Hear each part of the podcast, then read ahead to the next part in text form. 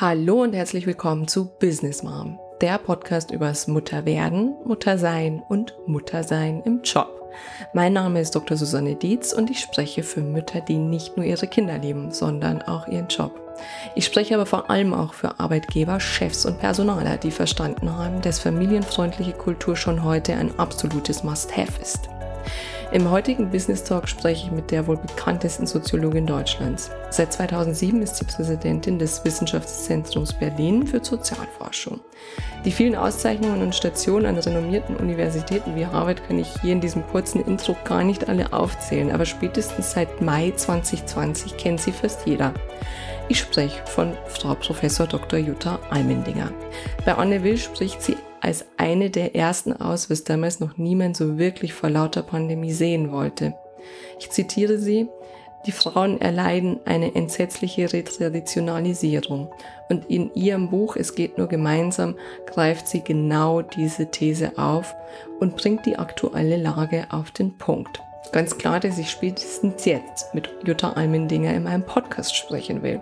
Aber ich habe meine ganz persönliche Geschichte mit ihr. 2002 saß ich in München als Nebenfachstudentin in einer ihrer Vorlesungen.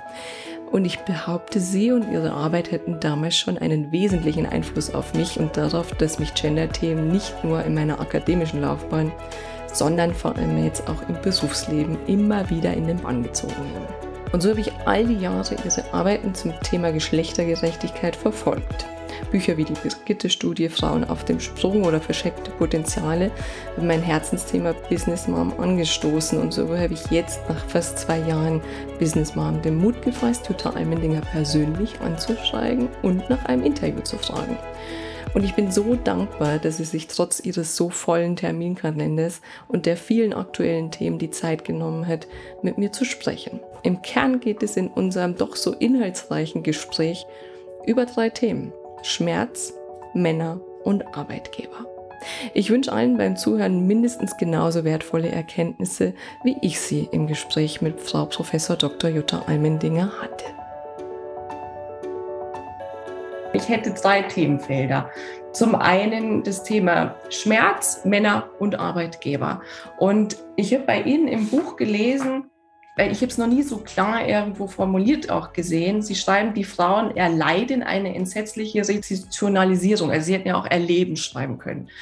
Und sie schreiben auch, dass die traditionelle Arbeitsteilung als schmerzhaft erlebt wird von den Frauen. Jetzt ist meine Frage, welchen Schmerz meinen Sie da?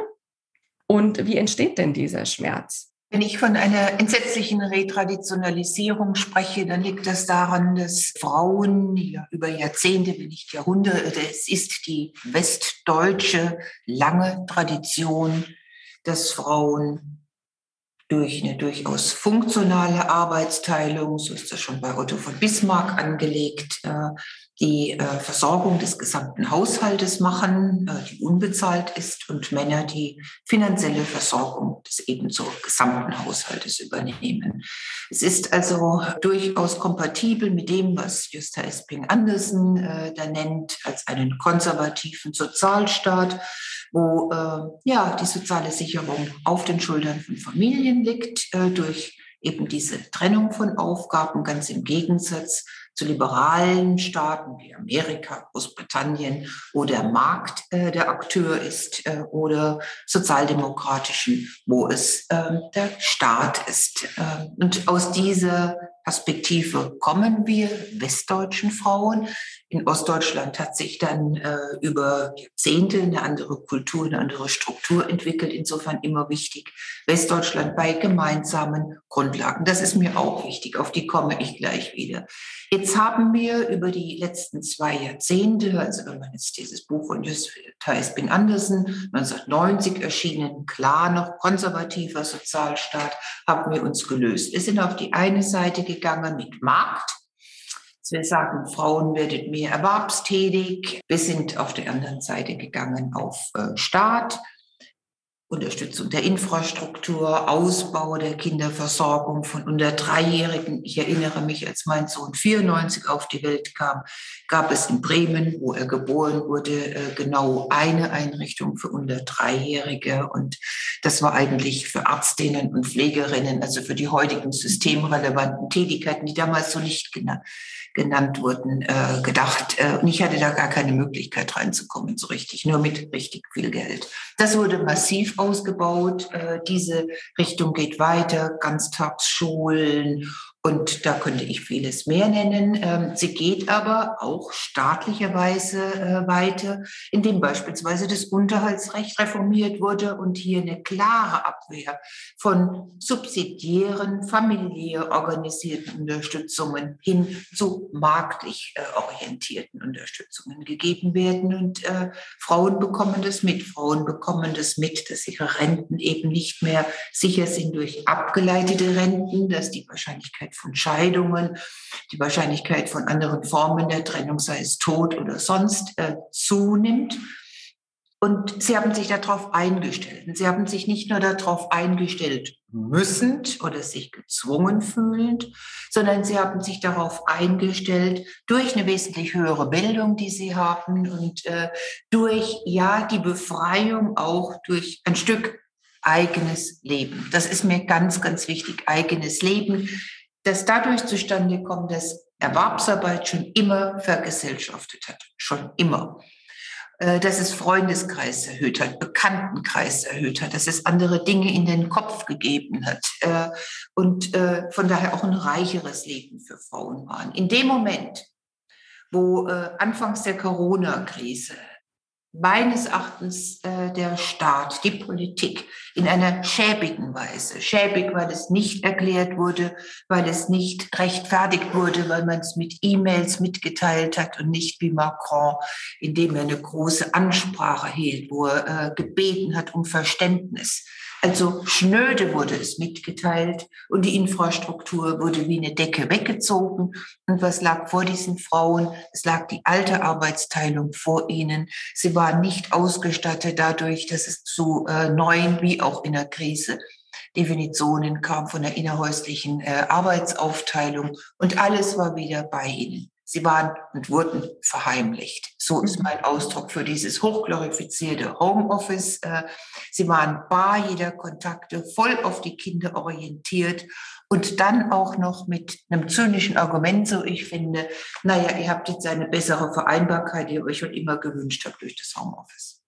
Ja, das erlebe ich auch so. Ich erlebe es sogar eher so, schon so weit, dass die Erschöpfung der Mütter so hoch ist, dass sie nicht mal mehr drüber sprechen können. Also weil sie so erschöpft sind, so ein Fade-out-Phänomen. Das ist richtig, weil es als gegeben angesehen wird, unhinterfragt ist, genau diese alten Mechanismen auf einmal wieder vollständig präsent sind. Familie als sozusagen soziale Struktur auf Frauen, äh, die diesen Schutz zu gewähren haben, gerichtet, dass sie auch gar keinen Kontakt mehr haben mit Leuten, wo sie sich ausheulen können oder wo sie auch nur sehen, dass sie äh, das gleiche erleiden, den gleichen Schmerz erleiden, was sie auf der einen Seite entlastet, auf der anderen Seite ermächtigt. Und äh, von daher sind wir mit, was haben wir einen finanziellen Schmerz. Die Frauen werden, die Arbeitszeiten reduziert. Das wird sich zeigen später.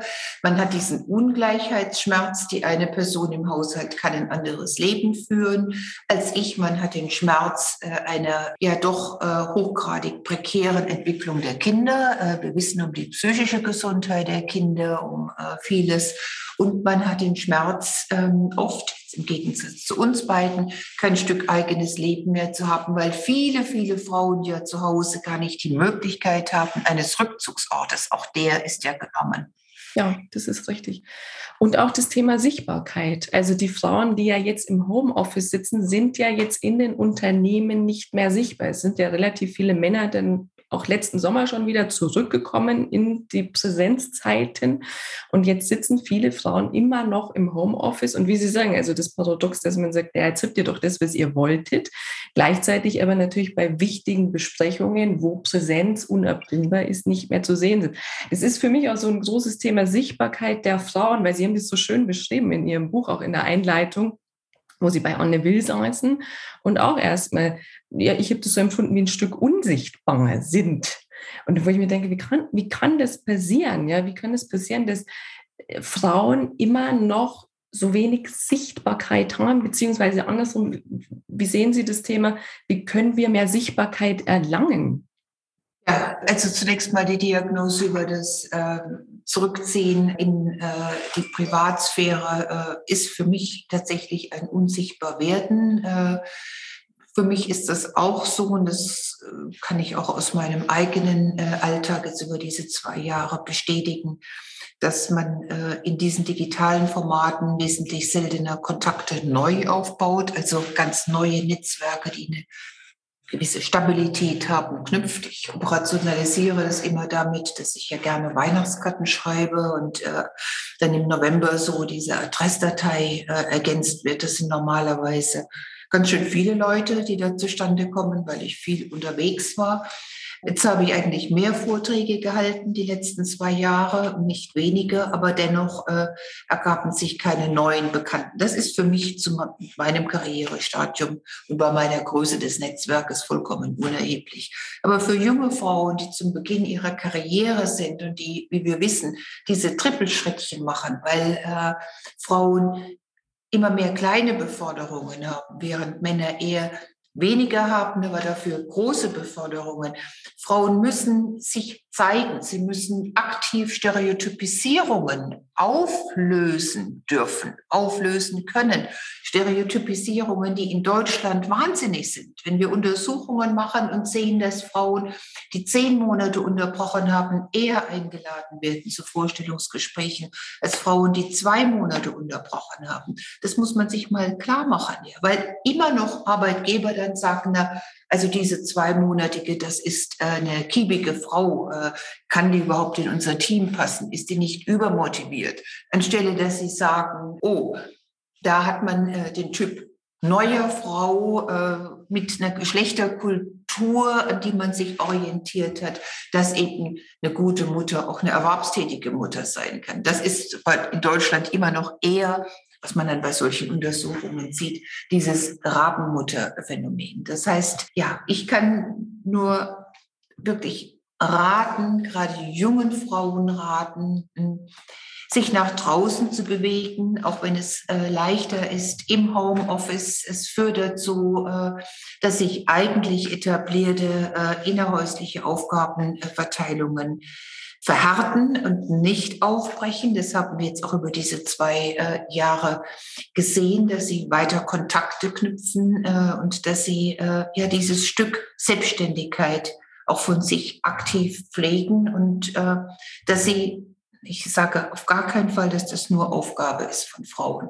Aber dass solange staatlicherseits so wenig gemacht wird wie Ehegattensplitting, nicht sozialversicherungspflichtige Jobs äh, weiter bestehen, dass sie auch von sich aus das Beste, was in ihrer Macht äh, stehen, tun, um nicht das Hier und Jetzt zu maximieren hinsichtlich wenn jetzt äh, die eine Person arbeiten geht und die andere nicht, äh, wie viel Geld ist jetzt hier und jetzt in der Haushaltskasse? Weil dann kommt man oft zu dem Ergebnis, ich bleibe zu Hause, man ist jünger, man ist noch nicht so karriereorientiert, es ist sozusagen die Kultur, zu Hause zu bleiben, sondern dass man einen Blick nach vorne wirft und sich fragt, ja, was mache ich jetzt, um in 10 und in 20 Jahren noch glücklich zu sein? Und nicht mhm. dieses Empty Net äh, zu haben. Und äh, da muss ich gar nicht unbedingt, wenn ich über Glück rede, die Finanzen im Kopf haben. Die im Kopf zu haben, ist aber allerdings gerade auch Frauen sehr anzuraten. Ja, das ist richtig. Weil Sie gesagt haben, Rabenmütter, es gibt ja den Begriff der Rabenväter, den gibt es ja nicht so wirklich. Was ich beobachte, und ich war im ersten Moment positiv, dass ich so, Mensch, immer mehr junge Männer wollen jetzt auch Elternzeit nehmen, wollen sich das gemeinschaftlich aufteilen. Jetzt habe ich aber seit Monaten das auch in den sozialen Medien ein bisschen verfolgt dass schon immer mehr Männer auch posten, Mensch, ich nehme jetzt zwei Monate Elternzeit, dann wird noch ein Babyfoto dazugegeben. Und die hatten dann auch 25.000 Likes. Und jetzt, Sie merken, ich komme jetzt in so einen, ich sag mal, beleidigte Leberwurst-Modus, weil wenn ich das posten würde, dann würde ich vielleicht 25 Likes bekommen. Also das heißt, Sie kriegen da wieder mehr Sichtbarkeit, wo ich aber gleichzeitig behaupte, dass ein Mann, der gleichzeitig mit seiner Partnerin zwei Monate Elternzeit nimmt und dann vielleicht sogar nur auf Reisen geht, dass wir da immer noch weit weg sind von dieser Gleichberechtigung. Nichtsdestotrotz möchte ich Ihnen die Frage stellen, ob Sie daran glauben, dass diese neue Generation Mann, also die es wirklich ernst meint, die sagt, ja, ich möchte mir das teilen, ob es da wirklich einen Wandel geben kann, also dass auch die Arbeitgeber erkennen, ja, wir müssen Führung in Teilzeit fördern und solche Dinge. Also äh, wenn Sie mich vor zwei Jahren gefragt hätten, äh, vielleicht auch vor anderthalb Jahren, hätte ich mit Werf gesagt, äh, das ist das, worauf mein ganzer Optimismus äh, gründet. Äh, das gründet auf der einen Seite äh, natürlich ein bisschen im politischen Raum, dass man lernt von anderen Ländern, wie man so eine gleichberechtigte Kultur hinbekommt. Da wurden jetzt meine Erwartungen enttäuscht. Der Koalitionsvertrag ist ist etwas, was eher die Vereinbarkeit von Beruf und Familie für Frauen äh, zementiert und auch erleichtert vielleicht. Da kann man unterschiedlicher Meinung sein, aber diese Wiedereinstiege und so weiter und so fort, da gibt es schon Elemente, die durchaus von mir auch positiv gesehen werden. Aber es setzt keine Akzente hinsichtlich einer partnerschaftlichen, also Teilzeit, all das, was Sie eben sagten, mehr Partnerschaftsmonate, Teilzeit von Männern, das wird überhaupt nicht da mitgedacht. Das heißt, wir gehen in eine Richtung, wo sich Frauen immer mehr Männer anpassen müssen, jetzt noch mehr Erwerbstätigkeit. Äh, das wird incentiviert, äh, aber nicht in eine Richtung, wo man äh, das im Gesamten sieht und auch Männer ein Stück Frauenleben annehmen. Mein Optimismus, was die Politik betrifft, ist gedämpft. Jetzt fragen Sie mich, was ist mein Optimismus und wie kann der sich ausbuchstabieren, was diese Diskrepanz zwischen auf der einen Seite den Einstellungserhebungen von Männern und deren realisierten Lebensverläufen betrifft da war ich die ganze Zeit super optimistisch, weil ich dachte, also es kann ja nicht sein, dass in allen Befragungen einheitlich äh, von diesem Wertewandel gesprochen wird, mhm. äh, Männer nicht mehr wie ihre Väter leben wollen, was von der Geburt ihren Kindern, von dem Lebens- und Aufwachsen ihrer Kinder mitbekommen und dann wird trotzdem alles wieder traditionell. Warum ist dieser Optimismus etwas gebrochen? Er ist gebrochen durch äh, neue Untersuchungen, die wir seit zwei, drei Monaten vorliegen haben, wo wir die Geschlechterkulturen untersucht haben und wo eindeutig rauskam, dass gerade jene Männer, die sich während der Pandemie mal stärker für Kinder engagieren mussten, weil die Frauen in systemrelevanten Berufen außerhalb des eigenen Wohnbereiches äh, erwerbstätig waren und sie eben im Homeoffice, dass gerade die sozusagen zurückschnalzen mit ihren Geschlechtererwartungen, dass genau die sagen, na ja, also eine erwerbstätige Mutter kann nicht gleichermaßen gut in der Erwerbstätigkeit und als Mutter sein. Ja, das äh, frustet, ähm, weil diese neuen Väter, also diese Vorreiter, da einen Rückzug unternommen haben. Und äh, von daher bin ich heute vorsichtiger, ohne aber meine Hoffnung zu verlieren, weil ich sehe, und das kommt auf einen anderen Teil Ihrer Frage dann raus, äh, dass man innerhalb von Organisationen doch viel, viel, viel mehr machen kann, als man im Moment macht. Wenn ich nur mal in der Lage wäre, also das dürfte bei Bewerbungsgesprächen aktiv diese privaten Themen anzusprechen, die immer auch sozusagen politische, aber auch berufliche Themen sind, äh, dann äh, könnte ich Männern durchaus das Selbstbewusstsein geben und in einer gewissen Weise auch die Sicherheit geben, dass äh, sechs Monate Elternzeit auch bei einer Karriereentwicklung absolut verkraftbar sind. Im Gegensatz zu anderthalb Jahren von Frauen. Ja, das fällt mir in dem wissenschaftlichen Bereich echt schwer, Frauen aus einer Projektarbeit, aus Qualifikationsarbeiten anderthalb Jahre oder sogar über ein Jahr zu entlassen. Und gerade in der Ungleichheit dann zu Männern, die dann irgendwie zwei Monate machen, meistens sind diese zwei Monate, Sie sagten es, gemeinsam äh, mit äh, der Mutter genommen. Meistens sind sie genommen, wenn das Kind aus dem dreckigsten raus ist, wenn man darüber das so schön sagt. Also in den Monaten zehn äh, und elf oder elf und zwölf sogar. Ich meine, das sind 97 Prozent der Väter, die es genau in diesen Monaten nehmen und dann schöne Postkarten schicken und die Restbelegschaft, die sich dann äh, nicht zu Unrecht wundert, ja, also für was bekommt man hier eigentlich eine Freistellung? Also ein gleichberechtigtes Moment ist das äh, mit Sicherheit äh, nicht, sondern es ist eher äh, sabbatical-artig. Äh, wenn ich mit diesen Männern rede und wenn ich sage, also jetzt nehmen Sie doch mal sechs Monate, und mir jetzt die Organisationskultur von so einem 500-Personen-Institut, dem Wissenschaftszentrum Berlin anschaue, hat es Dominoeffekte.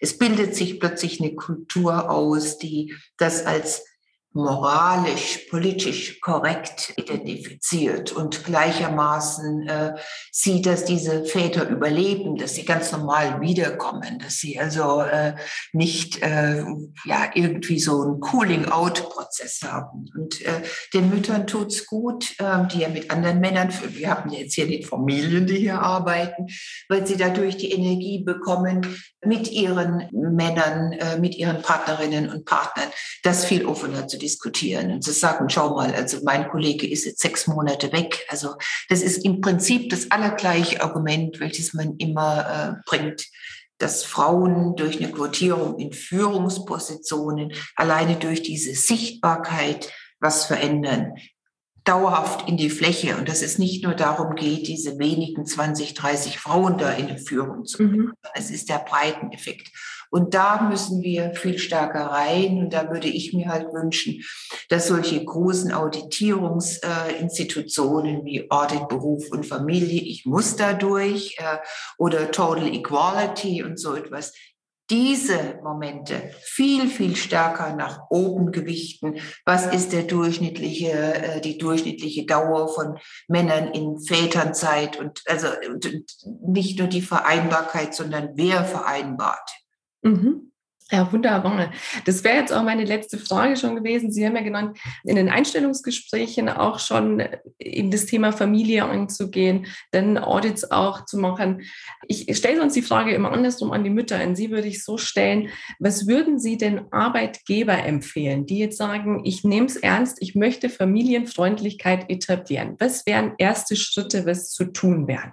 Also wenn man das tun möchte als Unternehmen, dann wissen wir mittlerweile von der Vorzug äh, der Diversität. Und selbst wenn ich diese Diversität weglasse, kann ich alleine durch äh, die demografische Entwicklung und damit einhergehende Fachkräftemangel äh, nur äh, dazu appellieren, Frauen zu binden, Frauen zu entwickeln und das nicht durch diese sogenannten Mummy-Tracks, die auf Vereinbarkeit, auf Teilzeitbeschäftigung setzen, sondern tatsächlich auf volle Positionen, die durchaus mit 35, mit 34 Stunden ausgefüllt werden können. Das klappt, dass sie Shared Leadership Modelle äh, ausprobieren. Äh, die klappen äh, super. Wir haben digitale Techniken, die äh, das wesentlich vereinfachen. Und wir sehen alle, wie digital wir mittlerweile unterwegs sind und wie gerade unter Personen, die sich kennen, äh, dann diese äh, Belegen herfliegen.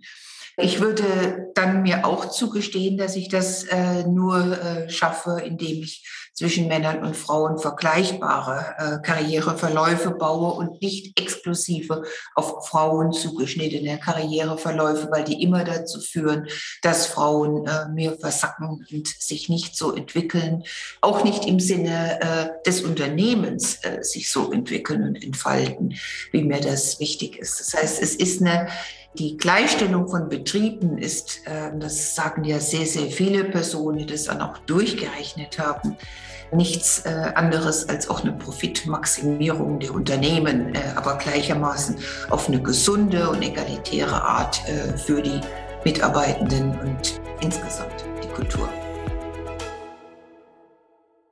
Von Herzen danke, dass du wieder mit dabei warst.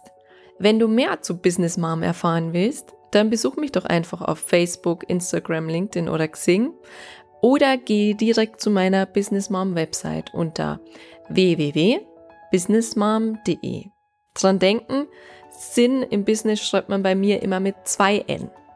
Dort findest du alles zu meinem Podcast, zu mir und meiner Person, meinen Beratungen, Seminaren, Coachings, Büchern und auch Vorträgen. Ich freue mich auf dich.